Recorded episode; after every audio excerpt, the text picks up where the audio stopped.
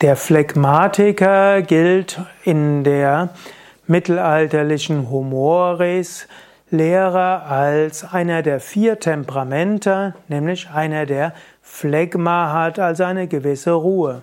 Der Phlegmatiker ist ein gewisser erdischer Typ, der sich nicht so schnell aufregt und den man nicht so schnell aus der Ruhe bringen kann.